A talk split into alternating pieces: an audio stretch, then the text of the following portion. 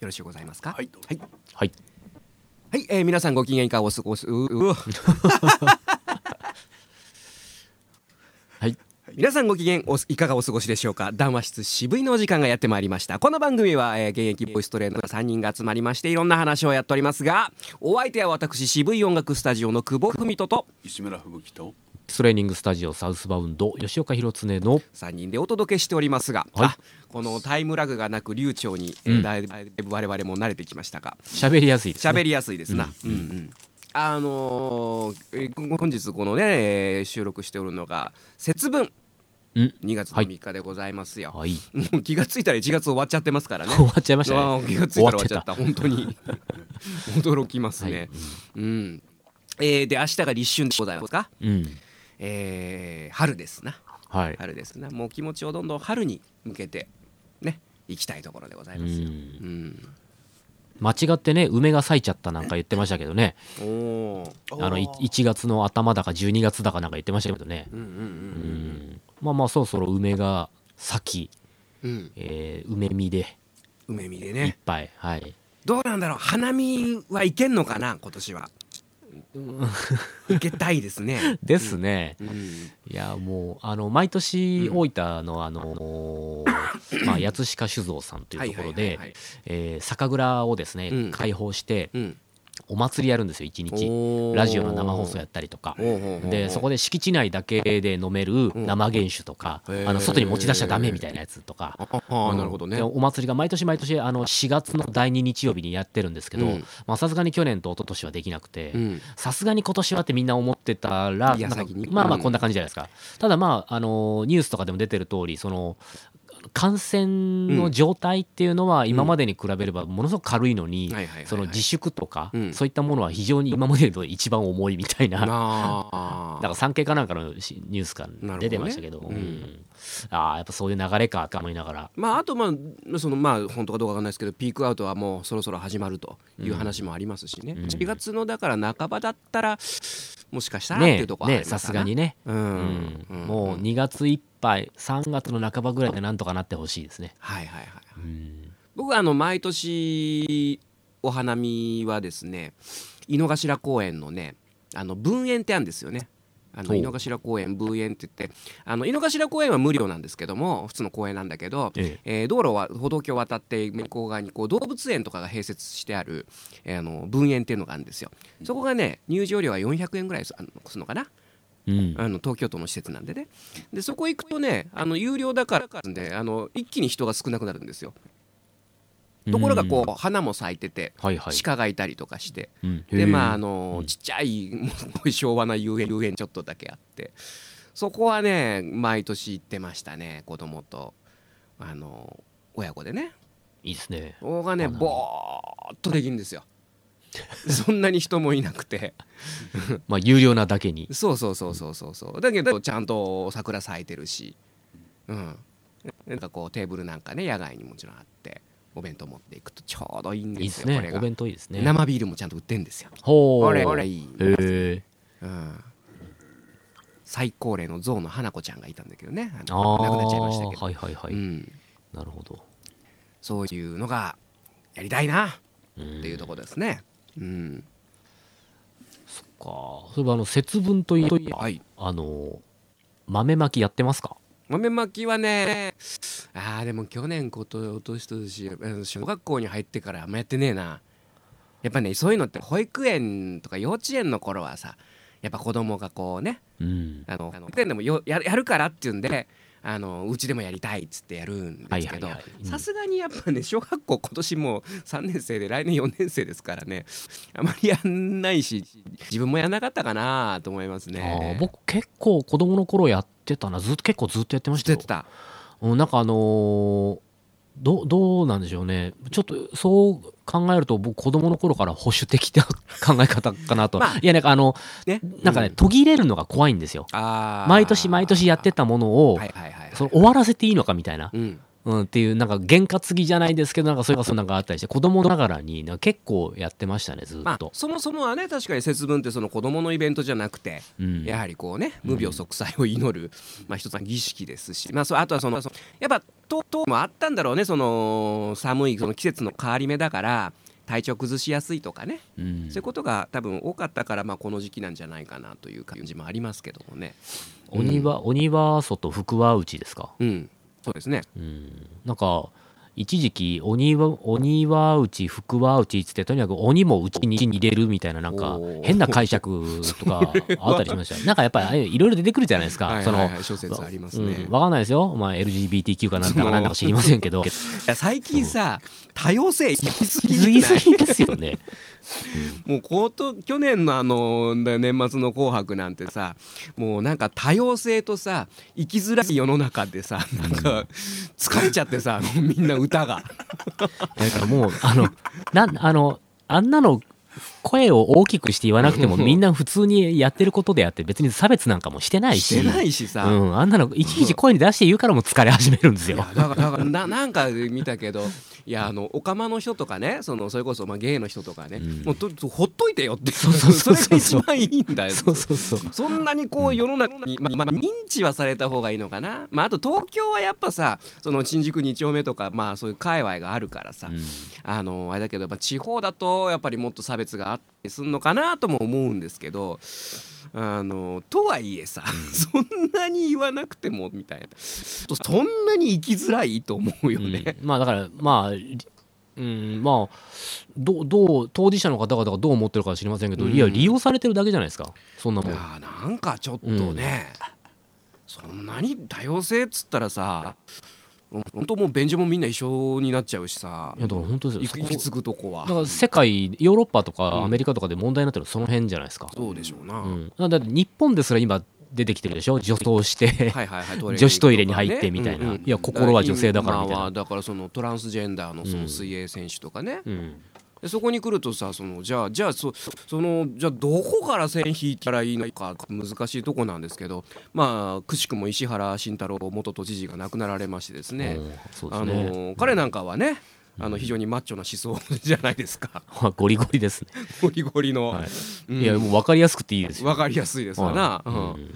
まあ、まあ人はそれをレーシストって呼んじゃったりとかもありますけどまあまあただそのまあ極極端ではあるかもしれないけどまあ一理はありますわな。いやだもう多分土星論でしかないじゃないですか、うん。いや多分いや分かんないですよ。分かんないですけどこの問題についてどうあの結構早い時期からですね、うん。あの言ってたんですって。この問題こういう問題に関しては。あのだんだんこうなってくるぞと。議議員の頃から、うんだからやっててまあだからこういったまあ今だったらほら夫婦選択別姓がなんとかってやるじゃないですか、いやこういう問題って絶対出てくるからみたいな風にしてやっぱ目を摘んでたんですって。なるほどね。結。構。うんうん。いやもうああ石原さんらしいなみたいな感じのねやっぱ逸話ですけど。ただそのまあ思うのはその何千年ってこう、まあ、男女の役割ってあったわけじゃないですか。まあこれ言うとまあもちろんそのいろいろ波風立つだしってでしょうけどもやっぱ女性は子供を産むうん。育てる。それは男性にはできないことなんです。うん。うん。でそれを今こう、まあ、守るというかサポートするというか、えーまあ、稼ぎに行ったりとかその、まあ、獲物を取ってきたりとかですね、まあ、そういうそういう時代からの話でね。獲物を取ってきたりとかもう戦争戦って戦に行ったりとかさ。それがまあまあい有志だけでもまあ2000年3000年あるわけですよ。でそれをだからここのすほんと数年だよね。まだ数十年もいってないよね。これでどういどっちがそのむず難しいよね。なんとも言えないよね。ですからあの、うんそういった問題うん。まあその LGBT の問題っていうのは今までも当然ありましたし日本だって古くからあったわけじゃないですか、うん。男色とかっていうのは、うん。今よりもありましたよね。そうですよね。うん、ですから、いや、そんなのは昔からやっぱただただあった話であって、で、ただシンプルに生物学上男と女の役割があって、うん、あのただ今まで通りで何がいけないんだろうっていう、うそこになぜ急に声をでかくする輩が増えたのか、だからまあさっき僕ちょっと言葉悪く言いましたけど、利用されてるだけだって、いやまあいやまあだったと思うんですよね。本当に、うん。ななまあ、何の目的大体透けて見えてきますけど、うん、はいはいはいはい。うん、透けて見えますけど。だからこういうのを利用してるだけなんだね。だからえー、といつ何年か前かありましたよね。何でしたっけ？フェイスブックのアイコンがレインボーになるとか。はいはいはいはいあれやってた人どこ行ったんですか？今。あれどこ行ったんですか？あれやった人。あやってた人。ねえ。ねえ。だからファッションですよ。ファッション。ファッションもあるしそのなんなんていうんですかね。やはりこの国家の根幹というか、まあ、最小単位というか基本的に家族ですよね。世帯なんですよね、うん。こうまあ、もちろんこうその人下に個人がありますけども世帯によってその例えば税収だったりとかその国の繁栄っていうのはこう大体こう決まっていくわけですよね。子供が生まれる増えていくっていうのがね。だからそこはやっぱこうそこを否定することは、まあ、ある意味国家の弱体化にこうつながっていくわけですよね。やっぱり多産化することで大体解決するって言われてますから、まあしなんかシンプルにえっとやっぱり夫婦がうん。えっと2.1人子供を産むうん。うん。うん。と、えーやっぱり維持されるんですって、なるほどうんね。今の人口を、うん。ただまああの中国の一人っ子政策みたいにやったら、まあ、明らかにあの半分になるわなみたいな。まあのね。それは2人から1人ですから、そんなもういやそ そのうち7億人になりますよねって話で。うん。うん。うん。まあさすがにはやめたみたいですけど、うん。うん。うん、でもさすがにやめやめたけれどあの僕の国民はもうあの一人っ子をやっぱりね一人っ子にお金かけて育てるっていうことうんが素晴らしいっていうことに気が付いてしまったらしいんですよ、なるほど。ね。うんだから2人目産まないみたいな、言われてももういいですみたいなうんうん。感じになってるみたいで、うんだって今ほらあの中国もやっぱりまだ貧困層がいるとはいえ、うん。あの豊かになってるんでうんうん。やっぱ子供がななくならないじゃないですか、はいはい。うん、だから一人で十分っていう風に本当になってきて豊かになればなるほどやっぱ少子化するんですって。へえ。まあでもそうだろうね。先進国途上国ってやっぱり単純に比べてもそうかもしれなうん。いね。やっぱりその動物の世界とか見てもそうですけど、やっぱりあのねこう満単位魚とか満単位でこう卵を産むけどどんだけ生き残るのみたいな話じゃないですか、やっぱ生存競争でそうそうそう、うん。生き残るんだったらそんなにいっぱいいらないよってそう。なんです話か。そうなんですよ。だから、今豊かになったあの先進国にななればなるほど少子化になってるのはまあ当たり前といえば当たり前、うんうんえーらしいですよね、うんなるほどね。うんしかしなんかこうあれですねあのなんか、うんこの間読んだ本にうん。あの世論と世論の違いが書いてあって、ほう。ほう。気になりますそれは。ねあのーあれ僕ら世論って普通に読むじゃないですかで世論っていうとまあちょっとそれ間違った読み方だっていうね、えっ、とまあイメージがありましたと。うんうん。でえーと過去にちょっといろいろ見たら、うん。あのー世論というのは与える論と書いて世論っていうのもあるので言葉もあるのでそれと混同させないために世論とあえて言うっていう人もいるんですね。であなるほどとも思いましたが、最近読んだあの京都大学の佐伯先生って方がかあの書かれてる本、うん。えこの方面白いんですよ。あの朝日新聞にも産経新聞にもあの寄稿しているっていね。なるほど。両方に連載を持ってるっていうあのちょっとバランスの良いバランサーですな。バランスあるで、まあ、この方があの結構あの知ったのは最近なんですけどその先生はもうもう10年も、まあ、10年も20年も前から言ってるんですけど、うんうん。えー世論というのは、えー、とパブリックオピニオンであって、うんうんうんえー世論というのはマスセンチメンタルだっていうんですよ。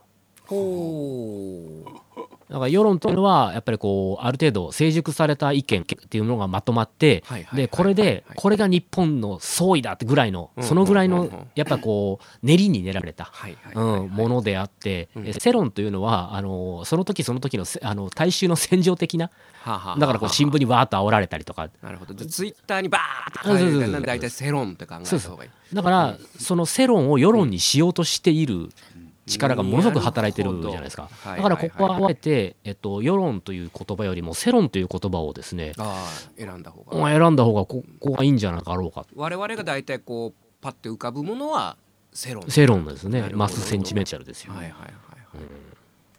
一時のね何かにこう戦場的に煽られて、お今今だから前 SNS があるからだと思うんだけどそのその一時がさうん、一時すぎなのよ。切なすぎるもう本当にいやいやいいのそれ。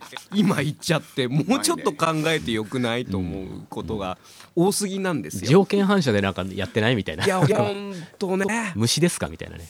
本当に多いです。だからもうまあだから SNS やめちゃえばいいんだよ、ほんとみんな。ちょっと離れた方が離れねてね。うん。と思うなあ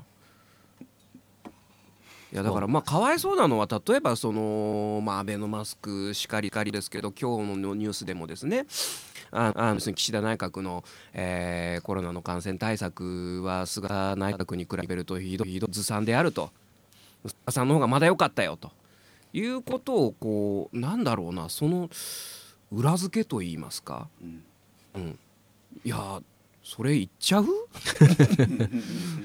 それ言ってさそのまあまあだとしてもよ。言ってさこうみんなにどう思ってほしいっていうことですよ。うん、まあまあ雰囲気でしかね雰囲気なんですよね。それがあのいわゆるネットニュースってさよくわかんない出どころじゃないですか。う、はい、そのまあ、まだまだ毎日朝日の方が まだねちゃんと取材力だったりとかあの記者の力ってあると思うんですけどそれがだから幅を利かしてるっていうのはあの非常に危険だと思うのね。ってなってくるともうそれはたじゃあそれをじゃあなくしましょうってことは多分なかなか難しいので、うん。受け手が受けないっていう あの受け手が受け流はいす、ううん。ん、もう見ないっていうのが本当に一番いいかな。うんうんまあ、ここはあえてあのやはり新聞を読むとかですね、うん、あの一時情報になるべく近いところだよね、うんうんうんだからネットニュースっていうのは基本的に二次情報、三次情報なわけですよね、うんうんそこに踊らされてるっていうのが本当にね危険だしあのまあもっとひどいのはね今よく言われますけどそのワイドショーでタレントがさコロナ対策についてどう思いますかっていう。タレントだよ？うん。いやこれはもうねちゃんと学者の意見とかさで結結局この間もちょっとちょっと、えーそまあまあ揉めるまで言ってないですけどいやその子供のねあの接種がねあのワクチン接種が来たわけですよ。でどうするって話になってでうちの奥さんはいやでもちょっと怖いよ怖いからどうしようっていうわけだけど子供にじゃあ打たせましょうっていうこうね反布したそこまでのいきさつを考えるとそのねあの判断に至ったあの医療関係者学者さんとかの知識と僕の知識で比べたら絶対向こうが多いわけですよ。そうですね。それはもうそう,、ん。そうそうそうまあだからまあここは素直にそこに従うのもうん。がいいんじゃないのうんっていうところで。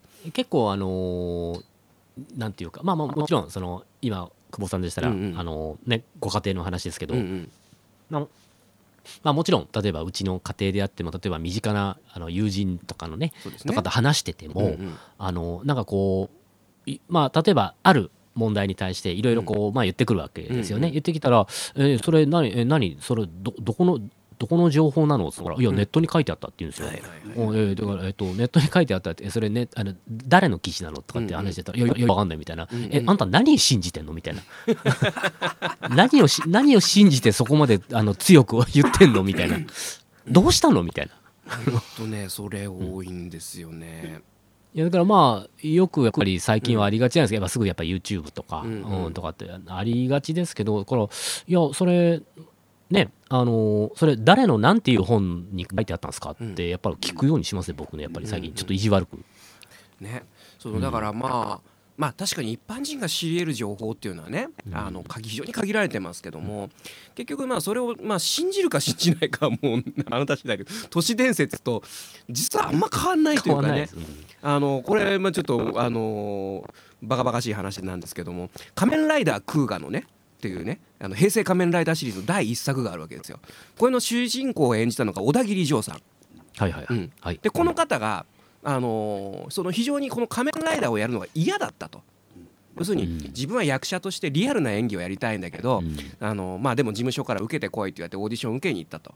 でもうこの俺はこんなのやりたくないんだという話をして、えー大変そのオーディションの場で失礼なことをやってねだところがそれがプロデューサーがあこういう人を求めてたんだと。今まで通りのヒーローものを作ってもしょうがないんだと。いうことで小田切丈さんでもう決定しちゃったんだ。で当然役者さんですから決定したらもうがっつりこうねしっかり演じるわけですよ。で、えー結果的にその「仮面ライダークーガー」っていうのももうもう二十何年前の作品になるんだけどあの今もって非常に高いクオリティであの今見ても全く色あせないですね。うん。でところがですねその小田切さんがそのまあ仮面ライダーが嫌いだったと。最初最初のそういう話とかね。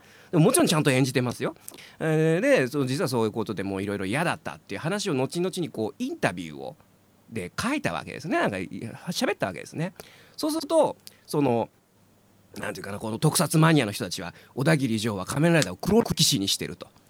もうあいつはもうその特撮をこう卑下してるやつだというところであの話話ってんですけどもあのところが実はそんなことはないわけですよ。役者さんですから。でもうこれ本当するとするずっと黒歴史になってるって話になったんだけどももう数十年してまあじ経っていやそんなことないんだよっていう話をこうラジオでご本人がされてああれはみんなただそのインタビューを鵜呑みにしてただけなんだっていうね。ああうんだからまあ当然その現場にいないわけだから、うん我々は知りようがってねその雑誌に書かれたその一文をもとにあいつはもうそれを黒歴史にしてるこうバカにしてるっていうか感じでね。怖いですね。そう。それでずそれがね10年以上その意見が支配された。あのでそのもうほんと10年以上経ってその番組プロデューサーとその小田切さんがラジオで対談して「いやお前言われいろいろ言われてるけどどうなの?」って言ったら「いやそんなそんなあるわけないじゃないですか」みたいな。それはプロですからね。ううんん。で結果的にもちろんそのねまだまだ無名だった頃の作品がまあまあそう記念にちゃんと残って本人的にはその仮面ライダーをやることで成長できたっていう話をされてたんですね。ところがやっぱねその情報がさないっつうの。あのまさにですね、うん。あのーその石原慎太郎さんの逸話で、うん。えっ、とすみません細かいところちょっと忘れてたんですけどほらあの文明がもたらしたうん。最も悪しき、えーものまあもの最も悪しきなんとか、うんまあ、最も悪しきものはババアだって言ったじゃないですか。はいはいはいはい。あの人。またねそのわざとやってるよねあの人ね。であ確かにあのあれとちょっとあの対外的にはねちょっとあのこう偽薬的にちょっとやってるやつがありますから。そうそうそうそうでいやそれはねですねあのまずきあの面白い切り取りなんですよ要はそれって。うんうん。であの石原慎太郎さんが週刊誌のインタビューで、あのそういうことを言うあの生物学者の方がいらっしゃってねっていうことを言うわけですよ。うんんであのいや私は政治家だから正直こんなことは申し上げられないけれどねってちゃんと言ってるんですよ。ああなるほどね。うんでもでもその部分だけはやっぱ切り取られてだからあの森会長と同じじゃないですか全く。ああそうですね。うんうんうんうんいやだからあもう切り取りよねみたいないやまあでもあのえっ、とまあどうしてもその新聞とかっていうのはあのまあ新聞もそうですし新聞週刊誌テレビとかっていうそのメディアっていうのはあの必ずやっぱあの編集という作業があって、でまあ何を発信するかっていう、そのやっぱ恣意的なやっぱり情報の取捨選択があって、うんもうこれがある時点で、あの生の情報ではありえないよねっていうのはまもうあそういうことですね。100年前ぐらいからアメリカのメディアでやっぱ り言われてたので、だからもう、あのーまあ、まあ、右とか左とか、まあ、そういうの関係なく、もうとにかくあの生の情報であるってことはもう100%ないので、うん。まあ、そういうのはやっぱり知った上でっていうか、そうですね。メディア論になってく触るんですね。れないといけないっていう。ねうん。だからまあそういった意味ではその、まあ、先ほどのバランサーじゃないですけども、うん。両方のやっぱ意見をこう常にこうね測っていくっていうのはやっぱりこうあと決めつけは良くないですよね。やっぱいろいろもんなね。思い込みとかね。思い込みとかね。うんいけませんうん、ねだ。から右は右左は左いやちょっと待ってくださいよってうん。うん、どっちかにもどその利点っていうのは必ずあるわけで、うん、本当ですよ。ねえいや、まあ、本当。いや、その石原慎太郎さんが亡くなられてから、そういった逸話がやっぱボロボロ出てきて、ボロボロ出てきますよねそうよねみたいな、あの三国人発言とかね。いや、だってあれはもう、あの人世代の方たちの使った言葉じゃないですか。だって、ね外国の方っていうことじゃないですか。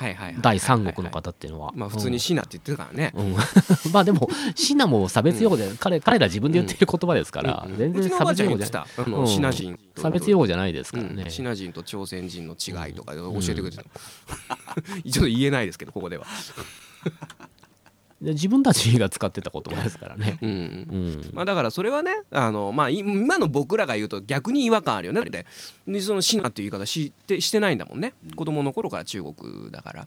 まあそれはそうですわな、うん。まああのまあいろいろあそこはそうですね。僕らはまあ中国って言い方をしますけど、まああの例えばあの公にあの南シナ海東シナ海っていうのがやっぱりあるわけですからどこの東よって話じゃないですか、ただね。うん、なるほど。いやだからあの世界的にはシナなんです。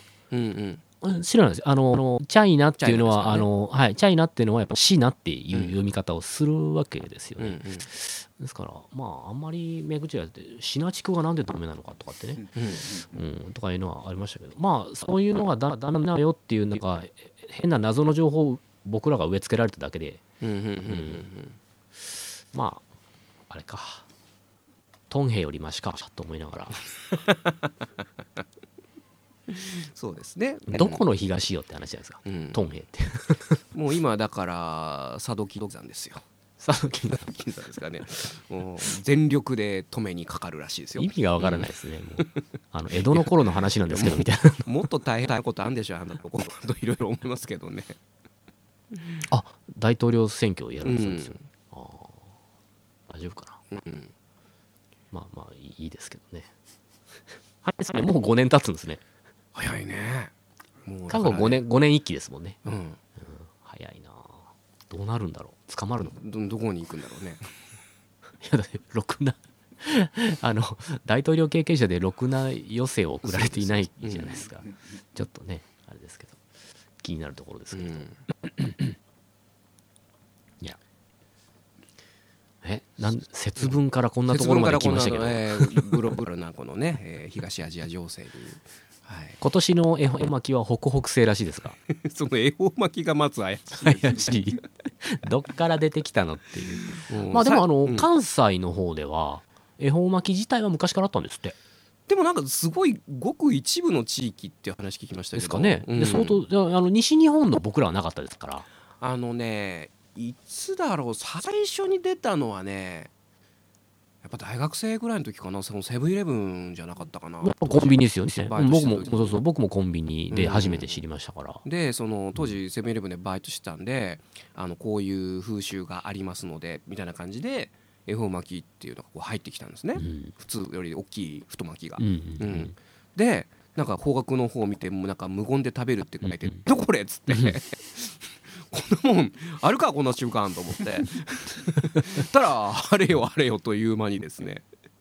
こうねまあ一般化っていうふうにはちょっと、うんはばかられますけどあのうまいことこう商売にね。でイオンなんかなんかももう山積みになるというですね。うん。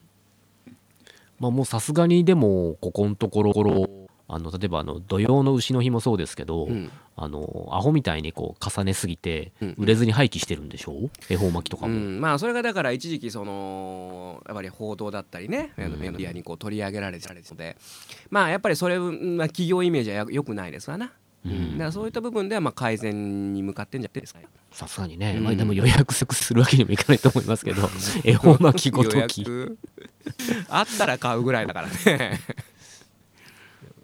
うん、まあ太巻きですからあのまあおそうですね。美味しいたまには食べてみたいなって、まあ太巻きを食べるきっかけっていうのがあんまそれ以外あんまないですからね、うん。まあ、世の中でこうあ恵方巻きみたいなのやってんだねっていうので、うん。ちょっと面白半分でこうね1回2回に買ったことはうん。あるっていうのが日本全国のほとんどの人なんじゃないですかね。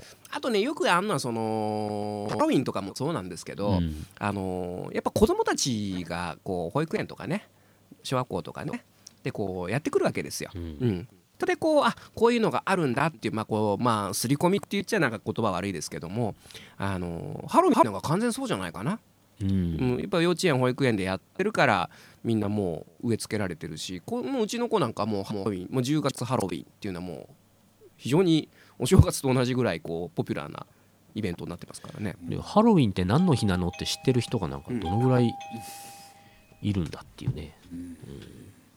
あなんかお客さんですか？お 客さんかな？先ほどから チャイムのような音が聞こえていたけれども。だ大丈夫ですか？ね今対応しに行ったからね。うちこの間来たよ。あのダスキンがあのただでご使用くださいって言ってモップを持ってきた。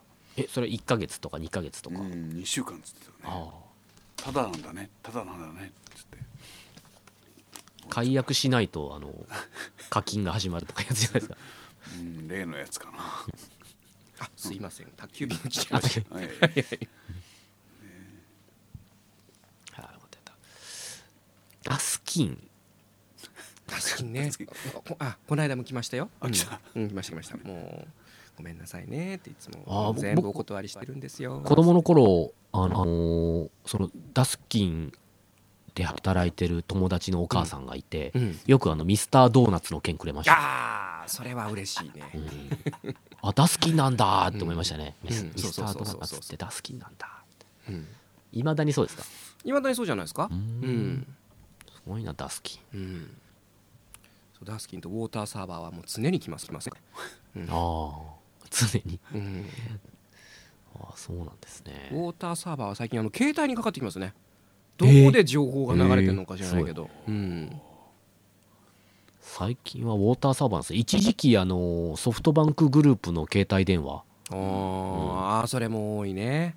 うん、ソフソフトバンクグループだけなんだ。けど大分だけなのかなと思ってましたけど。そういうわけではないですかね。営業電話がよくかかってきて、うん。うんどうですかって言ってスタッフさんの携帯電話全部ソフトバンクにしませんか スタッフなんでいねえよ。いやうちあの個人事業主なんですけどねみたいな どんな会社だと思われてんだろう、うん。いやだからもうこうなんか、あのー断るいやもちろん断るんですけど、あのーあー大変だなと思っちゃうんですよね。この人もね。な一日何件かけてんだろうなとか、あのー嫌な思いしてないかなとか思ったりとか。優しい、ちょっとこうえー僕まあもわかりますいいろんなバイトして聞うんくとさ、そうですね。ある気持ちわかりますよね。だからよくメンタル持つよなメンタルやられないようになと思っちゃう。ん。ですよだから僕もよっぽどプレーな人じゃなければうんご苦労様って言いますよ。う、ん。うん。そうそうそう。すいませんねって。つって。うん。そうそれは言うようにしてますよ。うんまあ若い頃はそうじゃなかったですけどね。なんでこれ。どどどこでこの電話番号手手に入れたのつってもう二度とかけてくんなよ。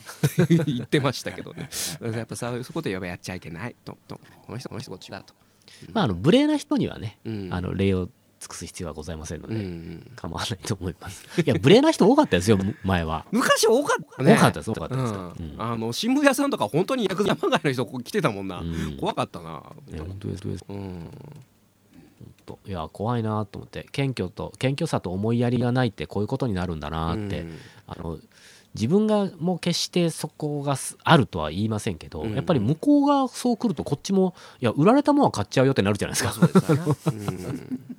いや買いますよ売られたらみたいな、うん自分から売らないけど売られりゃ買いますけどみたいな、うん。やっぱなっちゃいますよね、うんいや怖いなって思いました。引っ張られるんだなって、うんうんうんえー、何ですか？あそうか。ピンポンピンポン。来たからね。すいませんね。いやでもねダスキンの人ねあの、うん。まさか受け取ってくれるとは思えな思わなかったみたいな顔をされちゃって。あのいやそうです。そうだと思うと思いますよ。そう。うんねいいんですか？みたいな。俺が来たものを拒ま拒まないってことを知らない人だから。ほとんど拒んだことがないからね。いやそうだと思う。だって 100, 100件ぐらいだったら100件中ゼロってあると思うんですよね。ありますよね。うん。もう100の0あーそうですね。うん。そのぐらいは。あの、うん。えーっとですね 10, 10年ぐらい前にですね、うん。あの大分に帰ってきたばっかりの時に、うん。えーっとやっぱ新聞屋さんが来るんですね、うんうん。であの大分ってやっぱまああの地方紙である大分合同新聞っていうのが強いんですよ。県民の7割が取ってるで全国紙ってそんなになくて。で、えーまあその時僕新聞取ってなかったんですけど、うん。あのピンポーンって来て「うん。はーい」って出たら「えーすいません。えー、とですね朝日新聞なんですけど大分合同新聞取られてますよね。そうですよね。失礼しました」って言って、な何 にも言うてへんのにみたいな。何にもこっち一言も何にも喋ってないのに 勝手に帰っていきました。とりあえずその数ねピンポンしてドア開けてもらった数稼ぎかな。ですかね。あとね腹立つのがねあのー4月ぐらいになるとですね。それ前のし仕事の時そうだったんだけどなんか新規新入社員が営業の練習みたいなので来るんですよ。ああはいはいはいでとりあえずお名刺だけでうんうん。あのいただけませんでしょうか？多分そう言われてるよね。名刺交換してこいっつって。それってさ迷惑だよと思うよね。はいはい。あありますね。あなたの成長はまあ確かに祈るけどもこちらの邪魔はしていただきたくないと、うん、僕あの水道橋で、うんえー働いてた時にうん。ちょうどその時僕まだ25歳だったんですけど、はいはいはい。あのーやっぱそそのような感じでですね、若いうんうんと言ってもまあ僕も25でしたから、うん。まあまあ僕3つぐらい下なんでしょうね。新卒でしょうね、うんうん。あのー本当あのリクルートスーツにはいはいね、あの身を詰めたこううん。ちょっとね女性の小柄な女性の方が来られてですよ、ほんで名刺渡されて、うん。なんかその金のうん。金銀の金ですよねゴールド、う。ん、金のなんかそういったあの投資とかご興味ありませんか？みたいな。あそんな会社入ってんだとか思って。でちょっと話聞いてあげて、はいはいでまあもちろん新人なんで名刺もらって、はい。あのすいませんがあのあのお名刺いただけませんかって言われて、うん。やっぱそのねどどれぐらい回ってきたかっていうのを見せなきゃいけないんでしょうね。うん。で「はい」って言ってあげて。であのーすみません大変失礼なんですけどお若いように見受けますがって結構言葉もちゃんとしてるんですよ。うんううん。ん、あのおいくつぐらいでいらっしゃるんですか？あ私25なんですけどって言ったらったら、うん。あすみませんの話26歳以上の方じゃないととか言ってあそうですかみたいな。あそうですか。ってあなたあなたは？みたいな。あなたおいくつ？みたいな。いやー まあ大変ねと思って。思いますよ。うん。大変ですねっていう。そうだなだだから僕そういうそういう経験がないのであの想像してこうなんか頑張れって思っちゃうんですけどね。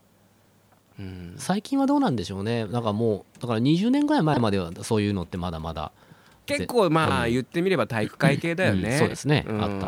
もうとりあえず当たっていくだけで怖いみたいな。それでこうちょっと心を揉まれてですねちょ通覚をこう鈍くさせるみたいなね。そうですね、で多分今の今のそれでこうやめちゃうやつ多いからね、うん。そういうのでね、うん、いやだからちょうど今日この後ですね、えー石村吹雪さんのあの甥っ子の大河君が来るんですけども、えー彼はまあ公共事業に近いうん。お仕事に就職ということで、あいいんじゃない？そういうのだってそのいちいちね営業回らなくていいだろうっつって、うん、いいとこ就職したよと。おうん来たねいろんな人が水道橋の頃は本当に いろんな行商が来たもんだよ。行商ね、うん。俺はもううん。クリスマスプレゼント買ったことあるもん。だから吹雪さんそれ受け入れすぎなんですって。普通もう他回ってねで終わらせて。2000円のラジコン。美声のラジコンをこう業種に来る営業も珍しいですね。それもそれもレアですね。12月の終わりになると来るの必ず、へえそれ俺も買っちゃうかもな。もうそれだから甥っ子にあげるっつって。甥っ子大河だよ。あげたかな俺。ちょっと。面白いなそれ、ずいぶん前だね。うん。えーあのその石村さんのこうこの寛容さのやっぱ最もなあれっていうとあのほらえエホバの証人の方が、ま、毎週毎週来られてずーっとあれどそれまだいらっしゃるんじゃないですか？あ実はあの去年の春から僕は連絡立ちました。あそうなんですね。去年なんですよ去年長いこと。長かったですね。10年以上です。もう生徒さんより長い。い長い長いですね、もういろんな上の人がやってきましたよ。やだから多分吹雪さんは、うん。あのーもうそれを受け入れる空気がやっぱうん。あるんじゃないですかね。うん。なんかここピンポン押せばいけるかもっていう何か空気が。醸しってるのかもしれないですよ この懐の。うちはまだねこの神保町はまあまあまだ2年ですけどもあのーまあ、ダスキンと本当ウォーターサーバーぐらいかな。あんまりまだそんなには来てないですかね。今はあんまり派手にできない。できないですね、うん。うん。たまたま。まあ確かに、ね、そうですね。うん、え新入社員の研修とかも来るよその辺きっと。まあ多分来る来るよな、うん。うん。俺買ったもん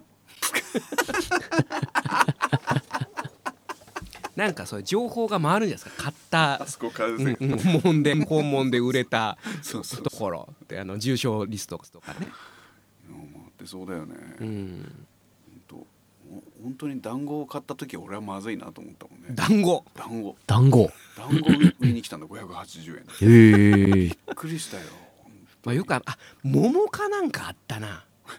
あフルフルーツ。フルーツは来るね、桃きますよね。ね。うんフルーツね。一時期なんか駅前でフルーツ売ってとうん。かなんかありちょっと問題になってましたけどね。あーでもすごい安いんだよね、うん。あの普通の八百屋さんで買うようかね、うんだからあれあの出どころがちょっと、うよねん問題だになったことがあって。ああ、うん。だろうね。しのぎですか？やはり。しのぎになってるんですか？ねそうですかね。うん、やっぱりでし若者その売ってる若者は知らずにうん。こう、ね、かあのか片棒を担いでるみたいななるほどね。とか、うん、いやさっきなんかそういったあのー昔失礼な人多かったっていう話したじゃないですか、うんうんうんうんやっぱその電話営業でうん。これは電話営業だったんですけどやっぱさあのさっきのき金のお話しましたけどやっぱうん金の投資話って多いんですよ。電話とかバンバンかかってきて、で ひあの僕はあの暇なんで話は聞くんですよ。はいはいか 買わないですけどね。買わないですけど、暇なんで話聞くっていうタイプで、うんああ、そうですか、そうですかって、さで、最後にすいません、いりませんっつって、で相手が怒るっていうパターンが多いんですけど、えなななんで怒ってるんですかみたいな。買うなんて一言みたい言ってないのに。で、まあ、そやっぱそういう感じで聞聞いてて、いや、僕が話聞くもんですから、向こうも売れるって勝手に思い込んだんでしょうね。うん。うん、で、あのーでいや僕はあのそのいや向こう側には絶対儲かるって言うんですよ。絶対に儲かるって、え絶対ってあるんですか？こういった投資話にって言ったら、うんいや、それがあるんですよ、みたいなこと言うんですよ。いやだから絶対っていうのは僕ちょっとその投資話で絶対って言って、さすがにちょっと信用できないですね、とかって言って、ちょっと待ってくださいね、とかで、あの、うん上司の人が出てきて、うんあの、えー吉岡さん、みたいな。いや、この話はもう絶対に乗らないと。これはもう絶対に乗らないと損しますよ、みたいな。あ損損しますか？みたいな。いや、別に損しても構いませんけど、みたいな話をしてて、えー吉岡さん、わからない人だな、あなたも、みたいな。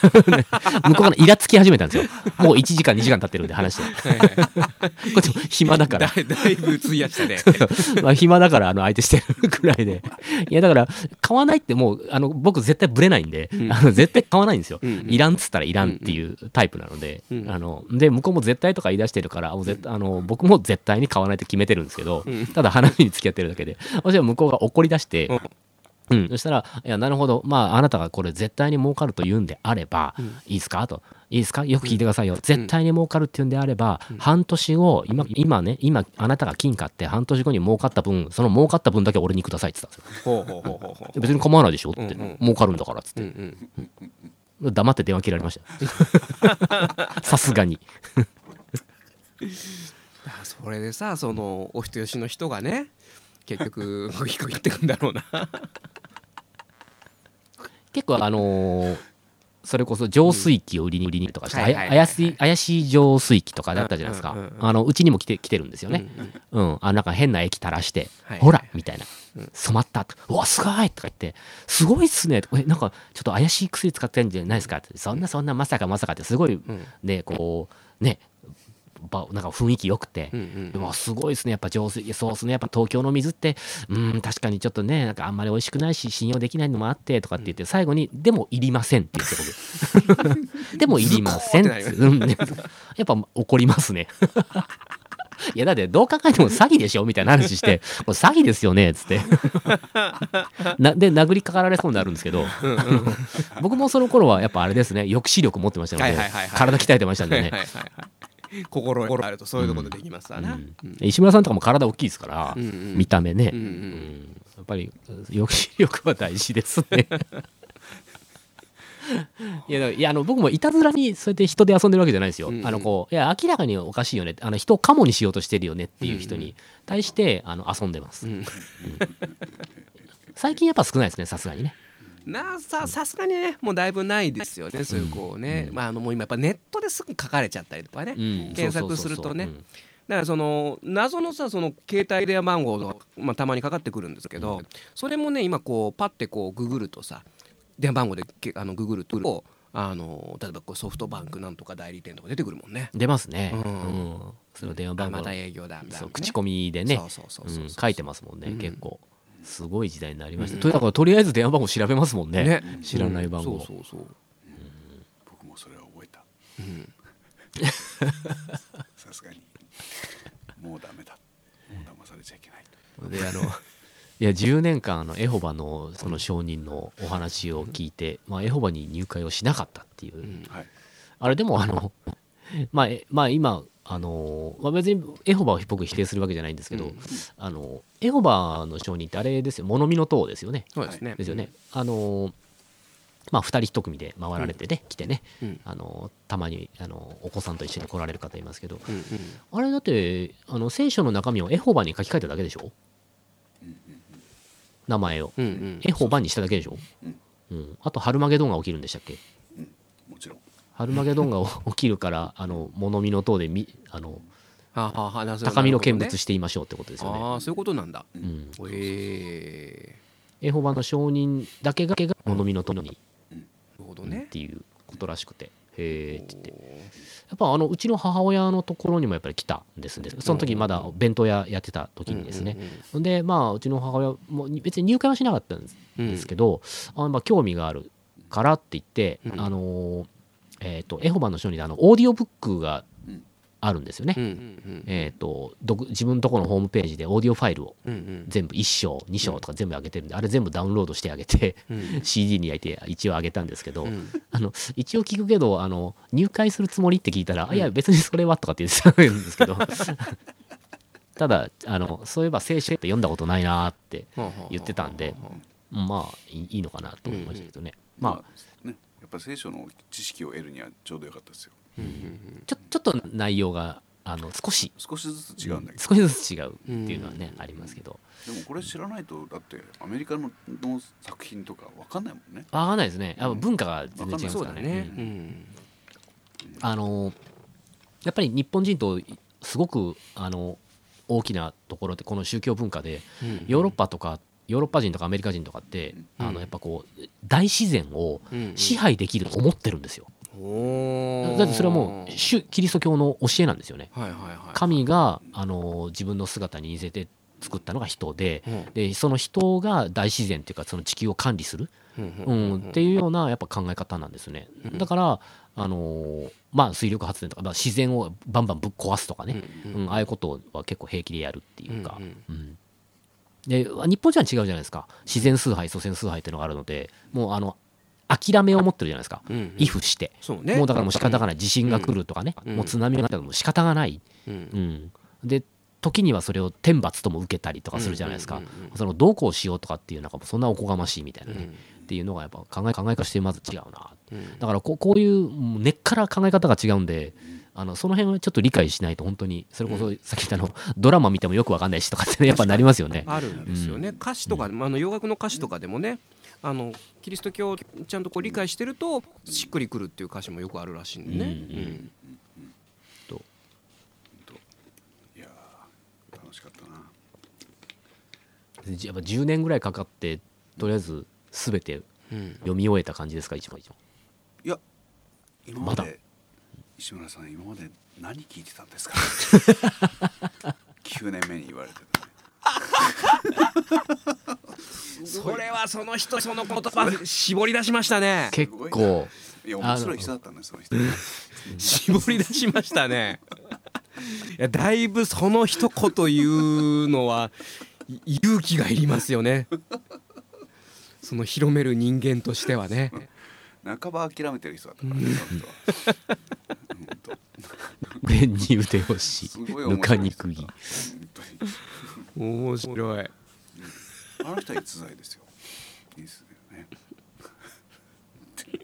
でもそういう人ほどやっぱり救わないとねいけませんからね。そうそうそうそう。彼らからすると、うん、確かに確かに。そうね。救いませんと、うんううん。んそうだね。あの連絡を、ね、返事を返さなくなってからそれからいろんなところから手紙が来た、へえかつての渋谷の会員からも来た。あ彼はこっから来てたのかみたいな、ね、あそうなんですかだったんだっていうことが後から分かるっていう。おお内部に入り込んでいた。うん。びっくりした恐ろしい。すごい。すごいですね。そのための資金も出てたんですかね レッスン代レッスン代レッスン代出てたらす領収を。落ちてたそれ面白いな。回されてたんだ。すごいですね。よかったよ。悪口なんか一切言わなかったからね、うんうんうんうん。よかったですよね。へもう別にあのエホバの悪口はえうん。特にないですけどうん。大変ですねって言って言うなんかねほら輸血ができないとか。今はなんかちょっと違うんですかね。うん僕の友達がねあのすごい職場です素敵な女性を見つけてですね、すっかりその子に入れ上げちゃったんですよ。はい。だその女性からあの今度うちでねあのホームパーティーやりますんでよかったら来ませんかってもう浮かれていったらあの 勧誘が始まったって すごい切ない失恋の話を聞きましたけどもね、うん。あの僕別に宗教いいんですけど、うん。あのー宗教の勧誘されてもいいんですけど、うん。あのカモにしないでねっていうっていうことだけですね。何が目的ですかみたいな。はいはいはい。あのいや本当にいいとね信じ込んで言うんだったら、ああまあ話聞きますよって言ってうん。入りませんけどっつって、うん。大体世の中の争い宗教からありますからね。うん、だから排他的ですからね。昨日もだちょっとお話ししてたんですけど、うん。あのー大体お寺さんは何かで揉めてる 大体のお寺さんも揉めてるうちがこう頼んでるあのねあの菩提寺の方もあの兄弟で揉めてらっしゃってあのなんだろうあの法事のたんびにその進捗状況を教えてくれるんだけどいや別にそんなことはどうでもいいんですよね。あのお経をあげてくれればそれでいいのであの別にその人がやろうがお兄さんがやろうがね、うん、お坊さんも人間ですね。そうそうそう、本だからいやね欲を捨てるましてあの厳しい割と厳しめの業界内でもあの真言宗ですらそうだうん、だからあの本当結構その京都とかで、うん。もうなんか5年も10年も20年もこうやって修行される方いるじゃないですか、うん。でも世の中のほとんどのやっぱり僕らの近くにいる町のお坊さんとかっていうのはそんなに修行されてないんですよね。そうですね。うんうん、あの1年も修行されてる方はそんなにいるんだろうか、まあ、しもちろん宗派によると、うん。あの前お話ししたようにあの浄土真宗って7日間で OK だったりしますし。ですから本当に5年10年20年と本当に修行されてるお坊さんですらやっぱりあの最初は悟りを開こうと思って来てるわけですから、うん。僕ら一般人と全然変わんないんですよね。僕らそう全く一般人だからだからそのなんていうかあの先輩後輩の中でもやっぱそういったちょっといざこざが当然あったり、うんうん人間人間臭い人間らしいいざこざなんていうのは当然あ,、あったりしてて、あのだからお師匠さんですらそんな人間臭い失敗やらかしたりとかうんうんすることやっぱあるって言いますから、うん。まあねねそんな10年20年っていう修行されてる方でもそうなんですから、もうほとんどほとんど一般人の変わらないお,、ね、あのうん。お坊さんだったらそれはそうですよねって感じですよね。それだったらまだあの神道の神主さんの方がよっぽど。まあ、神主さんは神主ですね。あのうちの近所のあのね ありましたからね。と富岡八幡宮であの殺傷師匠とかね。あれもまたやっぱり同じような感じ。やっぱね俗性というのはなかなかねこのこの現世に生きてる間は逃れられないもんですよ。そうそう。全くです。えーということで、えーまあまあ服を呼び込み 鬼を外に払ってですね 今日はですね、はい。えー行こうかなと。そうですね。はい。うまくまとめたところ無理やり無理やり。節分でした。はい。というところで今日はこの辺でお開きということで、はい。えーまた次回お会いしましょう。お相手は渋い音楽スタジオの久保文人と。石村吹とボイストレーニングスタジオサウスバウンド吉岡弘恒の3人でお届けしました。うん。また次回お会いしましょう。さようなら。さよなら。